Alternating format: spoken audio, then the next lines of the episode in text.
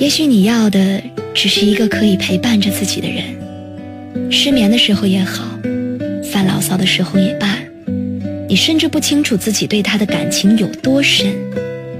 只是这漫漫长夜时的寄托是他这满腹牢骚时的情绪垃圾桶也是他。